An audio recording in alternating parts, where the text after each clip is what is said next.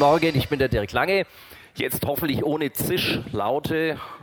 Checkediner Gulasch, das haben wir dann immer genommen zum Soundcheck. Geht ganz gut. So, jetzt aber nicht Checkediner Gulasch, sondern wir machen weiter in, einer, in unserer Serie From Dream to Destiny mit dem Josef, nicht dem Josef aus dem Neuen Testament, dem ja, leiblichen Vater oder dem Ehemann von der Maria, so ist es wohl am richtigsten zu sagen, nicht mit dem, sondern mit dem Josef aus dem Alten Testament.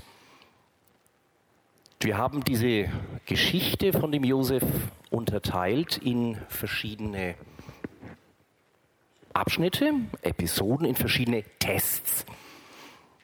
Joanne hatte letztes Mal, kann ich nur empfehlen, das mal nachzuhören auf dem Podcast, den Erfolgstest. Wie gehst du mit Erfolgen um? Und ich habe heute, also nach dem Up, kommt heute das Down, das ist mein Part, mit Belastungen, mit Stress, mit Niederlagen. Die Geschichte selber steht im 1. Mose im Kapitel 39, die ist schnell erzählt. Ich fasse es mal ganz kurz zusammen. Josef, also das ist dann schon Kapitel 37 gewesen, 38, 37, äh, war von seinen Brüdern verkauft worden in die Sklaverei nach Ägypten. Er landet dort bei Potiphar. Potiphar war ein reicher Mann, ein wohlhabender Mann, mutmaßlich so eine Art Stabschef der ägyptischen Armee. Also der Josef war da nicht nur in irgendeinem so Einfamilienhaushalt am Stadtrand von was weiß ich wo, sondern also in einem der wichtigsten Häuser des ägyptischen Reiches. Das ägyptische Reich war damals eines der Weltreiche, also der war wirklich ziemlich hoch angesiedelt. Da also war dann der, der Josef, also das war dieser Potiphar. Josef kommt als Sklave zu Potiphar, arbeitet sich und jetzt geht dann die Geschichte das hat dann die ähm, äh, Joanne letzte Mal schon gemacht. Ähm, Josef arbeitet sich hoch, einfach weil er gut ist im Verwalten zum Beispiel, in Buchführung, in Personalführung. Er ist also nicht nur Haushaltsführung, sondern ein Unternehmen zu führen. Darum ging es. Ähm, arbeitet sich hoch, übernimmt die Verwaltung dieses ganzen großen Anwesens, also ein Gutshof, wie, wie man sich das vorstellen will. Joanne hat ihren Teil aufgehört mit diesem schönen Satz, Josef war ein schöner und gut gebauter Mann. Also so eine Art Brad Pitt oder George Clooney oder wen immer man sich dann jetzt da vorstellen mag, plus richtig viel Grips. Was nicht heißen will, dass Brad Pitt und George Clooney keinen Grips hatten. Also das war einer, der war äußerlich sehr attraktiv als Mann, und der hat es aber auch drauf gehabt. Eben der, äh, der führt so einen riesen Gutshof. Das kann ja auch nicht jeder. So, und jetzt fängt dann mein Teil der Geschichte an. Geht damit los, dass die Frau von Potiphar, wie heißt es dann so schön in der Übersetzung, ein Auge auf Josef wirft oder auch zwei, sie bedrängt ihn, will mit ihm schlafen. Er weigert sich und sagt, ich kann das doch nicht Potiphar, meinem Herrn, deinem Mann antun und Gott kann ich es auch nicht antun. Sie lässt nicht locker, das heißt dann in der Bibel Tag für Tag bedrängte sie ihn, wollte Sex mit ihm. Ich sage das bewusst so krass, das kommt dann noch viel krasser später, wenn wir uns ein paar Details anschauen. Sie bedrängt ihn, er bleibt standhaft. Eines Tages ergab es sich, dass Potiphas Frau und Josef als die einzigen, die einzigen waren, die im Haus waren. Sie bedrängt ihn wieder, jetzt auch körperlich, greift ihm an Gewand, wahrscheinlich ins Bett ziehen. Er reißt sich los, lässt sein Gewand bei ihr. Gewand damals, der ein oder andere kennt es vielleicht von irgendwelchen Römer, Sandalen, Degenfilmen oder aus der Schule noch, so eine Art Toga, also nicht so, jetzt ich hier stehe mit Hemd und Hose, da wird man sich dann, das müsste man richtig äh, mit körperlicher Gewalt runterreißen, sondern so rumgewickelt, was man relativ schnell aufkriegt. Also sie greift ihn am Gewand, er reißt sich los, lässt das Gewand in ihren Händen, hat also aus ihrer Sicht nicht geklappt, diese Vorgehensweise. Sie trommelt daraufhin die anderen Bediensteten zusammen, sagt denen, dieser Typ da hat versucht, mich zu vergewaltigen. Hier, ich habe also noch sein Gewand in der Hand und dann kommt später ihr Mann Potiphar nach Hause. Dann wiederholt sie diese Geschichte. Potiphar ist nicht besonders amüsiert, ganz im Gegenteil, stinksauer, lässt Josef ins Gefängnis werfen. Da sind wir also eigentlich wieder am Anfang der Geschichte. Er kommt aus der Sklaverei, arbeitet sich kurz hoch als Oberverwalter dieses großen Anwesens und geht dann wieder in den Knast. Das ist, und da kommen dann ganz am Schluss noch zwei, drei Sätze dazu, kommen wir dann dazu. Das ist so ganz kurz die Geschichte. Das Ding heißt, also der Titel dieser Predigtserie heißt, da haben wir es, From Dream to Destiny, so dieses Auf und Ab.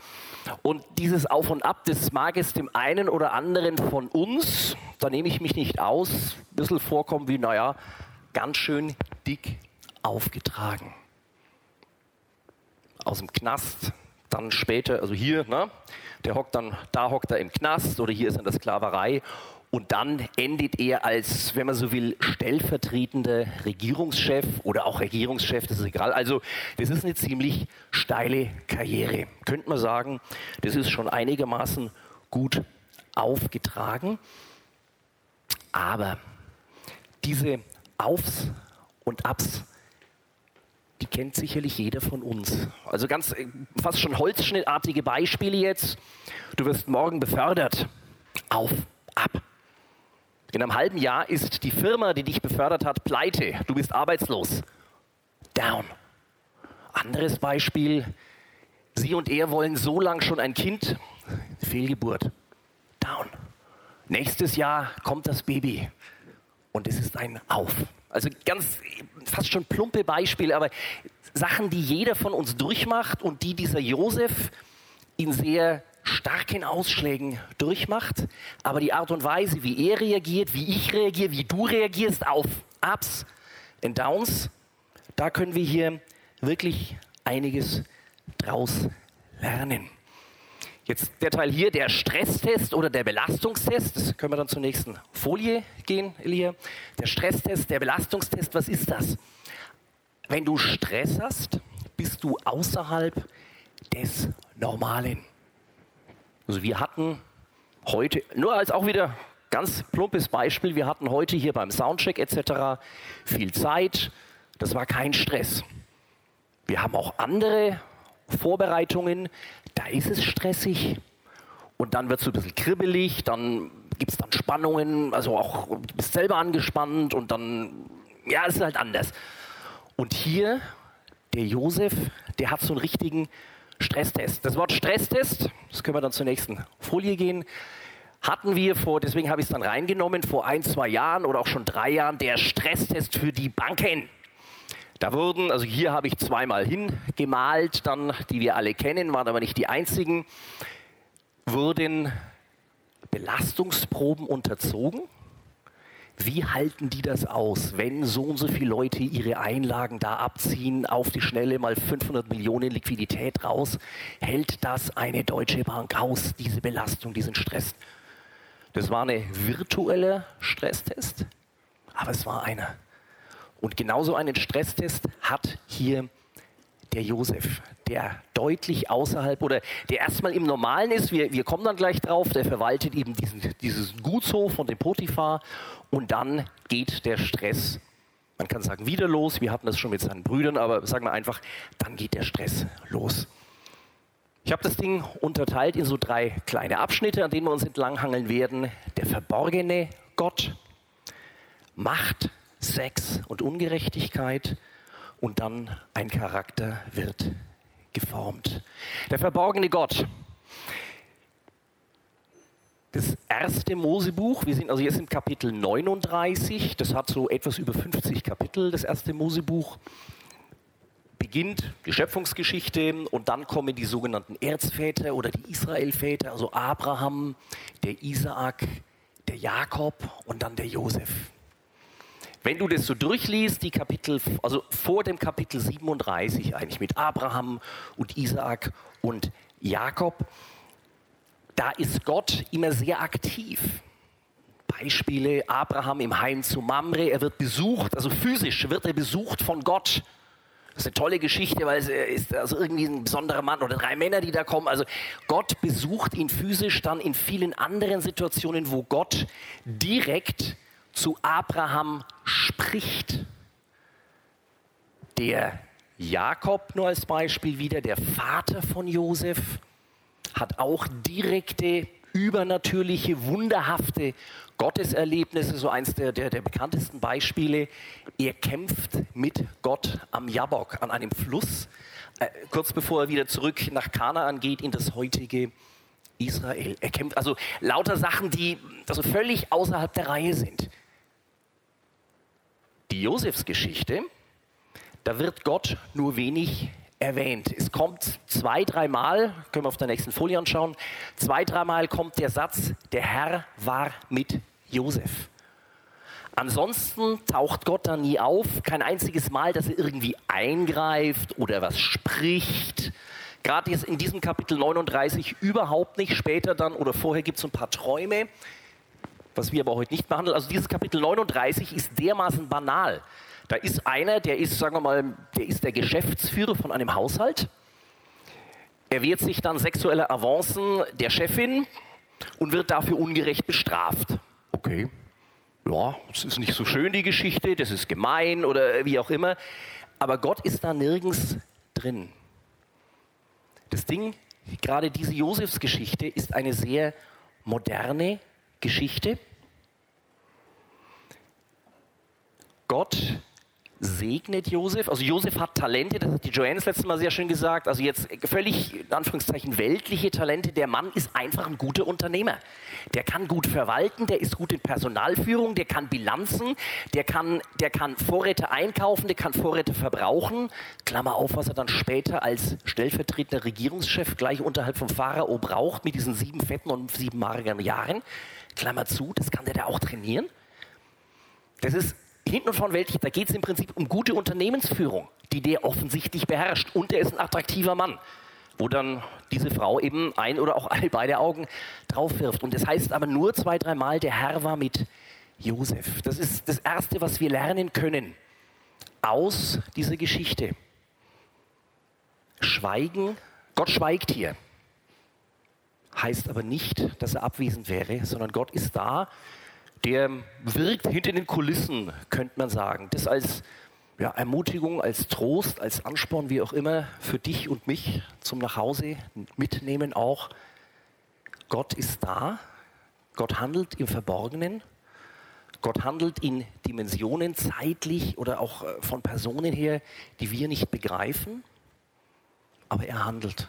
Dafür ist diese Geschichte, finde ich, sehr schön, weil er eben nicht so offensichtlich da ist.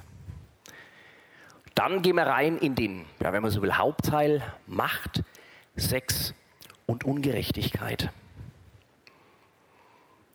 Die Geschichte hier, ja, schau mal, lesen wir, lesen wir zuerst mal die Geschichte. Elia, kannst gleich mal die nächste Folie machen. Jetzt schauen wir uns mal dann diesen einen Hauptteil an. Also, das ist dann diese Bibelstelle.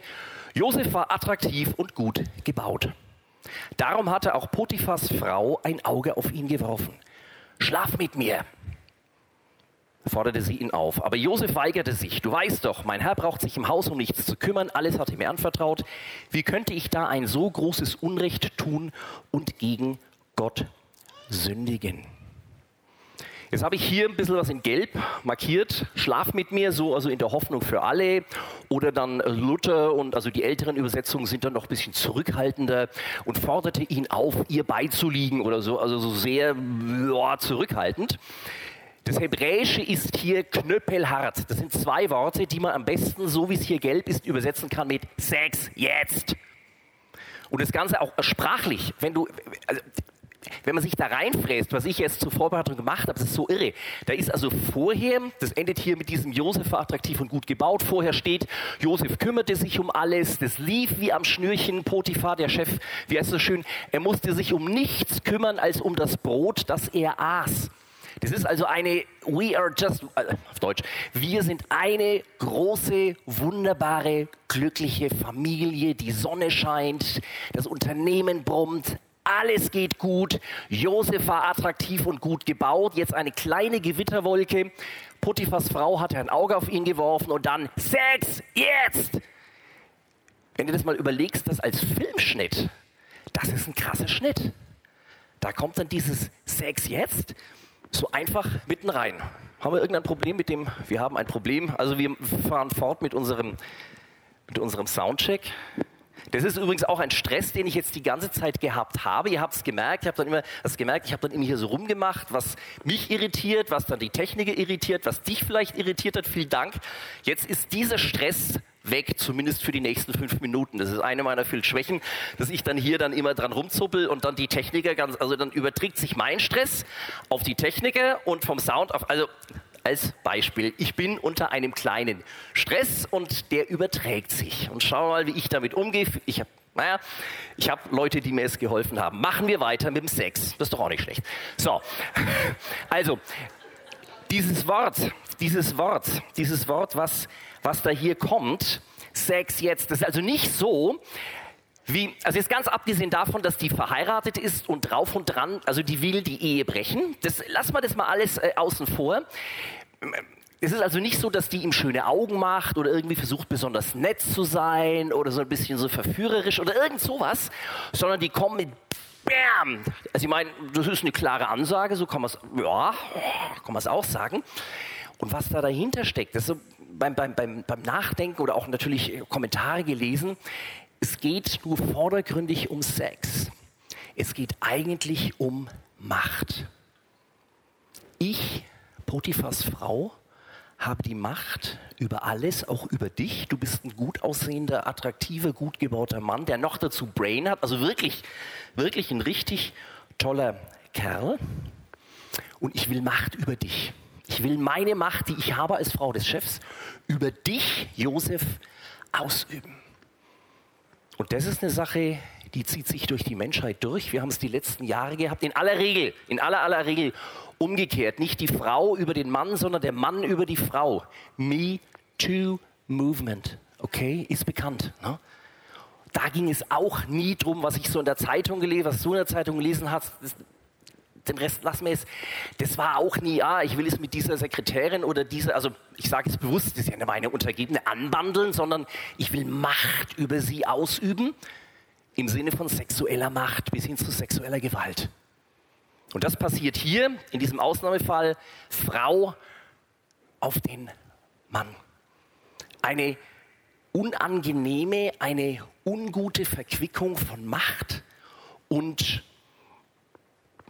Fortpflanzungstrieb oder Geschlechtstrieb oder wie immer man wir das jetzt nennen wollen. Und dann eine Sache ist mir an der Stelle aufgefallen, da habe ich äh, äh, relativ lang drüber nachgedacht.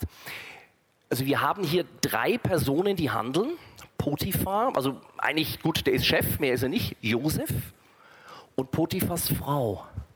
Wieso hat die keinen Namen? Es gibt ein paar Stellen, in, also bitte nicht jetzt verallgemeinern, also da muss ich aufpassen, dass ich nicht falsch ausdrücke. Also nicht jedes, beileibe nicht jedes Mal, wenn in der Bibel irgendeine Stelle ist, wo dann irgendein Mann, eine Frau, ein Krieger, eine Magd oder so, äh, das kann man so nicht, äh, kann man nicht verallgemeinern. Aber es gibt so ein paar Stellen, ähm, da taucht dann immer, also mit mehreren Personen, eine oder mehrere Personen haben Namen und eine Person hat keinen Namen. Die wohl bekannteste Stelle ist, ich drehe es mal um und die Bibelkundigen wissen das dann, Lazarus und der reiche Mann. Na, wir kennen es, der reiche Mann und der arme Lazarus. Lazarus hat einen Namen, der reiche Mann hat keinen. Hier haben Potiphar einen Namen, Josef einen Namen, Potiphas Frau hat keinen Namen. Es gibt noch ein paar andere Stellen, hat noch nichts damit zu tun, dass es hier nur in Anführungszeichen eine Frau wäre, sondern was die Bibel damit zum Ausdruck bringt, ist folgend. Name in der Bibel heißt Identität. Ich gebe dir einen Namen, ich habe dich bei deinem Namen berufen, du bist mein. Wunderbare Stelle in Jesaja als Beispiel. Wenn du einen Namen hast, dann hast du eine Identität. Dann ruhst du irgendwie in dir selber, zumindest teilweise.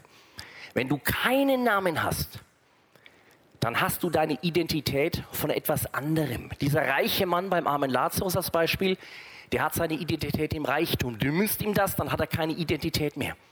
Potiphas Frau bezieht ihre Identität daraus, dass sie die Frau vom Chef ist. Du nimmst ihr dieses Chefsein, dann hat sie keine Identität mehr. Und auch hier, das ist, das ist jetzt die Frau vom Chef, das ist so Volksmund, sagt man so schön, ist nicht geschlechterspezifisch. Neben der Frau vom Chef gibt es zum Beispiel von Beruf Sohn oder auch natürlich von Beruf Tochter. Ne? Kennen wir so alles aus irgendwelchen Komödien vielleicht oder Romanen oder der Volksmund. Ich finde, das ist da sehr, sehr bezeichnend. Hier hat diese Frau ihre Identität daraus, dass sie die Frau vom Chef ist. Und das nutzt sie eben aus. Die Joanne hat letzten Sonntag erwähnt einen Herrn mit einem heute eher ungewöhnlichen Namen Ahitophel im zweiten Samuel, ein gottbegnadeter Berater, damals dann von David, also viele Jahrhunderte später.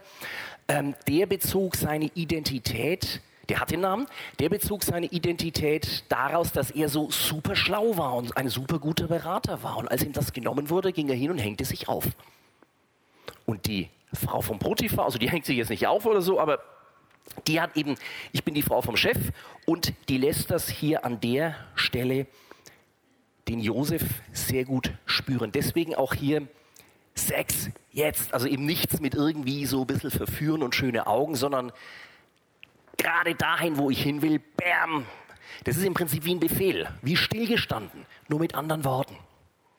Das andere, was ich gelb gemacht habe, wie könnte ich so ein großes Unrecht tun und gegen Gott sündigen. Und das ist, da können wir alle, also ich auf jeden Fall und ich bin wohl nicht der Einzige hier, die ganze Menge lernen. Was passiert hier dem Josef?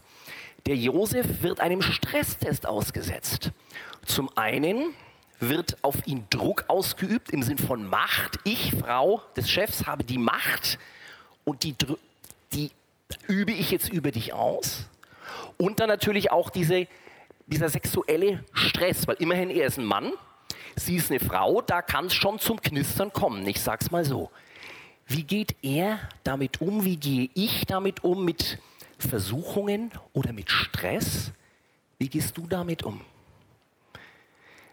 Was interessant ist, was Josef nicht macht, er, also von, von, von dieser Formulierung hier, er und, was er nicht macht, ist, er unterdrückt es irgendwie, sondern er geht damit zu Gott. Er bezieht Gott ausdrücklich mit ein.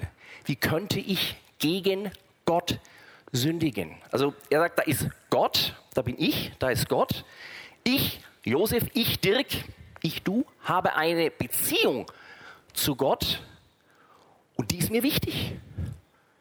Die ist mir, das ist so die biblische Vorstellung, das Ziel, das Wichtigste von allem wenn ich egal was mache, wie wirkt sich das aus zu meiner Beziehung zu Gott? Das ist hier offensichtlich, die trägt im Ehebruch an, will Macht und will Macht ausüben. Wie wirkt sich das auf die Beziehung von Josef zu Gott aus? Also nicht vorteilhaft. Wie könnte ich, Josef, das machen zu Gott hin? Also als Person, der denkt in einer personalen Beziehung, der denkt jetzt nicht abstrakt, ja, ich habe das Ziel, ähm, ich will reinbleiben oder ich will perfekt sein oder so, sondern der denkt in einer personalen Beziehung. Josef und Gott. Dieses Wort sündigen, was wir hier haben, das hat so im Deutschen oder auch in also im Englischen auch zum Beispiel so den Touch von, da gibt es ein Gesetz und das habe ich jetzt gebrochen. Also ich habe, das weiß ich, es ist 50 erlaubt, in der Stadt zu fahren. Ich bin 85 gefahren, aber nicht geblitzt worden trotzdem. Aber ich habe trotzdem gesündigt, weil ich habe, es gibt ein Gesetz, das habe ich übertreten, deswegen habe ich gesündigt.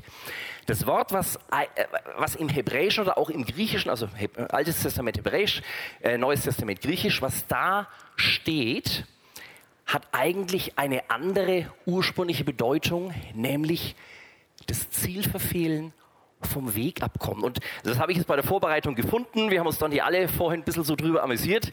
Das hier ist der Club.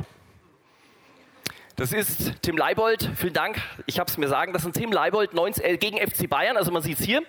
Hier der Weiße da, ne? Der Weiße, also die, die typische Haltung, also machen wir das, das ist einer von den FC Bayern, das war also das, das ich glaube, das Heimspiel in Nürnberg.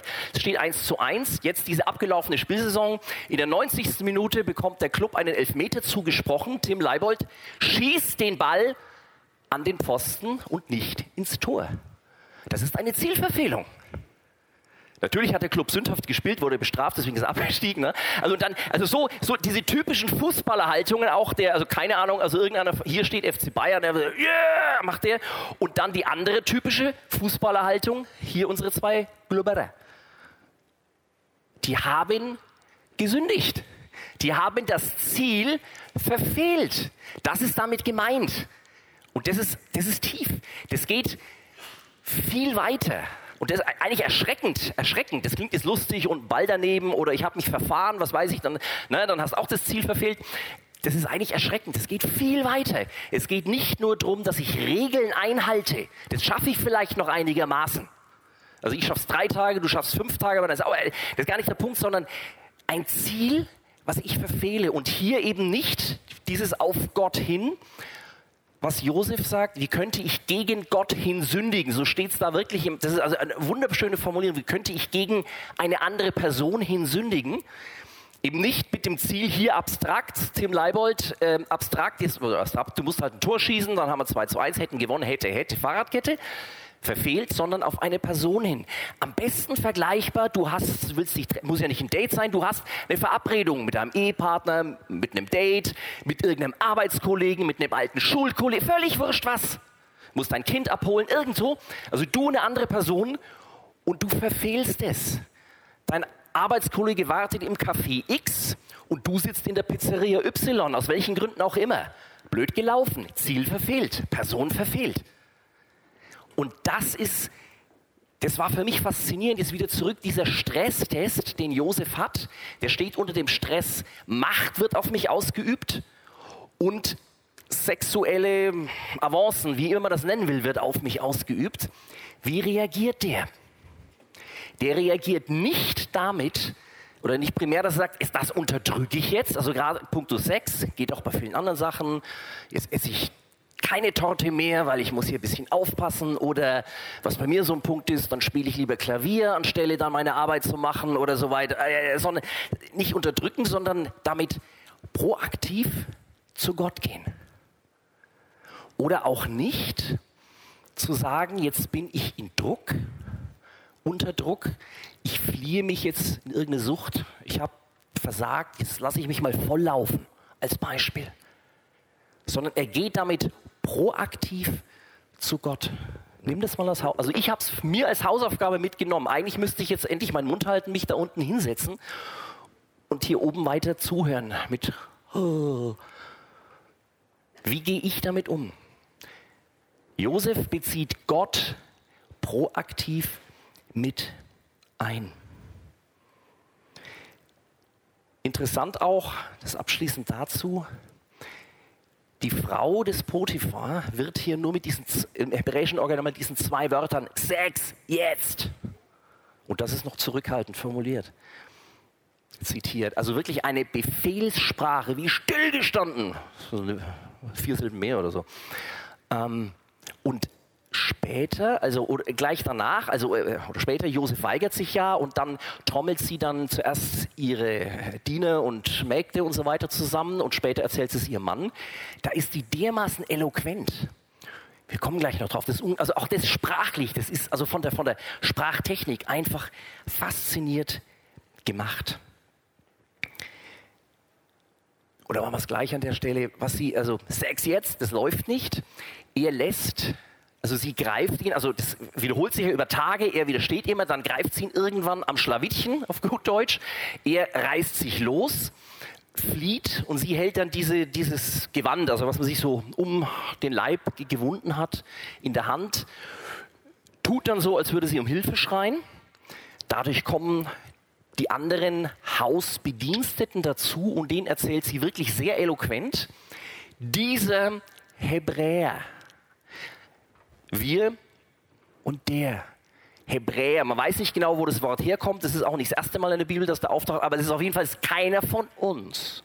Dieser Hebräer, den mein Mann uns mitgebracht hat. Also es ist fantastisch, diese Manipulation, die da läuft. Dieser Hebräer, den mein Mann uns, wir alle hier, gegen den mitgebracht hat, hat versucht, mich zu vergewaltigen. Ich habe mich gewehrt und äh, dann hat er sein Gewand hier gelassen und ist abgehauen. Also das ist fantastisch, wie die das umdreht. Und dann kommt Potiphar zurück und dann erzählt sie ihm das Gleiche und sagt dann, dieser Hebräer, den du uns ins Haus gebracht hast, auch wieder, du bist schuld. Was hast du da gemacht? Dieser Hebräer, dieser Andersartige, kam und wollte seinen Spaß mit mir treiben. Also nicht nur, dass er versucht hat, mich zu vergewaltigen, sondern er nimmt dich, Potiphar, auch nicht ernst.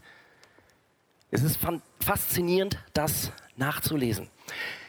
Wie wird dann der Charakter geformt? Schauen wir uns dann den letzten Teil an. Ein Charakter wird geformt. Also diese Geschichte, wir sind jetzt bis dahin gekommen. Potiphas Frau hat versucht, Josef, sagen wir mal, zu verführen, hat nicht geklappt. Er wehrt sich, er flieht, sie dreht alles um zu seinen Lasten. Und dann heißt es im Text, Kapitel 39 weiter, als Potiphar das hörte, ließ er Josef ins Gefängnis werfen. Aber der Herr stand Josef bei, auch wieder der Herr stand, jetzt, jetzt taucht Gott wieder auf. Aber nur so, er steht bei, also nüchtern greift nicht ein oder sonst was. Der Herr stand Josef bei und sorgte dafür, dass der Gefängnisverwalter ihm wohlgesinnt war. Josef wurde bald darauf von ihm zum Aufseher über die Gefangenen ernannt. Er war nun verantwortlich für alles, was im Gefängnis geschah. Der Verwalter brauchte sich um nichts mehr zu kümmern. Er vertraute Josef völlig, weil er sah, dass der Herr ihm half und ihm Erfolg schenkte. Auch hier, also diese Geschichte ist geprägt von so ein paar Sachen, die nicht auftauchen. Zunächst Gott taucht so gut wie nicht auf. Potiphas Frau hat keinen eigenen Namen. Und was hier auch, was ich erwartet hätte, wäre irgendeine Reaktion von Josef. Das finde ich aber jetzt nicht gut oder ich bin am Boden zerstört oder wie auch immer. Nichts, gar nichts, null. Sondern der hockt im Knast wieder, also da, wo er hergekommen ist, also aus der Sklaverei raus, hoch, wird dann so zum, zum Geschäftsführer dieses Potiphar-Unternehmens, wieder runter in den Knast. Tolle Karriere. Kein Wort von Depression oder Frust oder Zorn oder irgendwie, sondern was macht der? Der macht da weiter, wo er aufgehört hat. Der besinnt sich auf die Stärken, die er hat und klettert wieder die Karriereleiter nach oben. Kommen wir gleich nochmal drauf. Kein Wort davon, das weiß aber nicht gut und so weiter. Dann als jetzt Hausaufgabe für dich und mich, nächste Folie machen, wie verkrafte ich Erfolg? Ich habe bewusst formuliert, wie verkrafte ich das? Das ist also die Frage, die die Joanne das letzte Mal gestellt hat. Flipp ich aus und halte mich für den Besten? Frag dich das auch. Wie gehst du um wenn du richtig gut bist, wenn alles geklappt hat. Weil das genauso, vielleicht sogar gefährlicher ist, also für mich auf jeden Fall, weil ja, kann ich doch, das wäre so meine Reaktion. Und dann natürlich auf der anderen Seite, wie verkrafte ich Niederlagen. Was ist meine Reaktion? Lasse ich mich volllaufen? Oder das sind so diese, diese Frauen-Hollywood-Filme, wenn also irgendwie die Beziehung, die fing gut an und dann klappt es nicht und dann haben sie sich gestritten und dann ist sie, also ich mag das dann, diese Stellen, dann sitzt dann sie, die schöne Heldin, sitzt dann da vorm Fernseher, schaut einen Liebesfilm und stopft sich Schokolade rein. So, ne? Also, äh, es ist überzeichnet, aber wie reagierst du, wie reagiere ich, wenn es mies läuft? Jetzt in der Liebe oder ich habe die Beförderung nicht gekriegt oder halt, das, wir haben eine Fehlgeburt erlitten oder was weiß ich. Ich habe eine schwere Krankheit, ich habe eine schwere Krankheit. Also, äh, leider gibt es ja tausend Möglichkeiten, wie man Niederlagen erleiden kann. Wie reagiere ich dann darauf? Und da ist dieser Josef, was wir jetzt gesehen haben, sehr hilfreich. Er geht damit zu Gott zu seiner, also auch nicht Gott, oder oh, gibt es ein Gesetz 15 und habe ich das ist, wie weit habe ich das eingehalten, hm, sondern wie ist meine Beziehung zu Gott? Josef lässt sich weder durch den Erfolg, ich bin aber Geschäftsführer geworden, aus eigenem, aus nichts, Sklave, Geschäftsführer, lässt sich dadurch nicht aus der Bahn werfen und, weil man nichts hört in der Bibel, auch durch die Niederlagen nicht. Und was er jetzt macht, das fand ich faszinierend. Er ist ja wieder, also wieder im Knast und dann die, was, was, grad, was ich gerade vorgelesen habe, was gerade an der Wand war, die, die letzten Kapitel äh, von, ähm, äh, die letzten Verse, Entschuldigung, vom Kapitel 39. die enden genauso, wie es angefangen hat, nämlich Josef leitet den Laden, der schmeißt den Laden, es läuft alles hervorragend. Der Chef, zunächst Potiphar, dann später der Gefängnisaufseher, muss sich um nichts kümmern. Das ist eine Sache, ne? Also angenommen, du Chefin oder du Chef oder ich und so, und dann hast du so einen, also gerade unter dir, der auch nicht aufmuckt, dann ist ja noch besser, und der schmeißt den Laden, das läuft. Ist doch super, gehe ich Golf spielen. Ist doch stark. Es fängt so an, wie es aufhört. Das wird hier so als Art Automatismus gesagt. Auch hier wieder, Gott war mit Josef. Da ist einer, der da ist, auch wenn er verborgen ist. Das ist sehr trostreich, das ist sehr ermutigend. Das klingt so fromm, ich sage, das spreche ich dir jetzt zu. Und was macht er? Schauen wir die nächste Folie an. Wo liegen meine Stärken? Wo liegen deine Stärken? Weißt du es? Wir haben früher im ICF so einen Spruch gehabt, wenn ich dich, keine Sorge, ich mache nichts, ich würde es nicht machen, nachts um halb vier aufwecke, von was könntest du dann lostexten? Von Songs schreiben, von, was weiß ich, äh, Waisenkindern helfen, von eine neue chemische Formel gegen HIV erfinden, von das Klima retten, von äh, keine Ahnung was. Hast du sowas, wofür du brennst und wo du richtig gut bist oder gut werden willst? Wo liegen deine Stärken? Der Josef wusste das. Der war halt einfach gut in Unternehmensführung, Personalführung und so weiter. He knew how to. Der wusste, wie man so einen Laden. Also, und es war auch ein Trainingsgebiet, was er dann später auf der ganz großen Bühne als stellvertretender Chef von ganz Ägypten brauchte, um 14, also sieben gute, sieben magere Jahre, 14 Jahre ein Riesenvolk plus Leute, die dann vom Ausland kamen und äh, Nahrungsmittel brauchten, also die halbe Welt im Prinzip in Schuss zu halten. Stell dir vor, was das für ein Kerl gewesen ist, das trainiert der da. Verwendest du das als Trainingsfläche? Denk mal drüber nach, das ist echt eine Herausforderung. Also für mich genauso. Oder ich, äh, will ich jetzt aber nicht, will es lieber Fernsehen gucken. Sowas. Das der wusste, wo seine Stärken liegen, der hat die eingesetzt, proaktiv. Und dann das Zweite, was kann ich tun? Oder diese, ich mag das Englische hier, der Circle of Influence. Der meckert eben nicht, ah, mir geht's so schlecht und Gott und du warst zu böse und der Potiphar und seine blöde Frau und überhaupt. Der macht da weiter, wo er aufgehört hat. Der macht das, was, der besinnt sich auf das, was er kann. Circle of Influence und weitet den aus.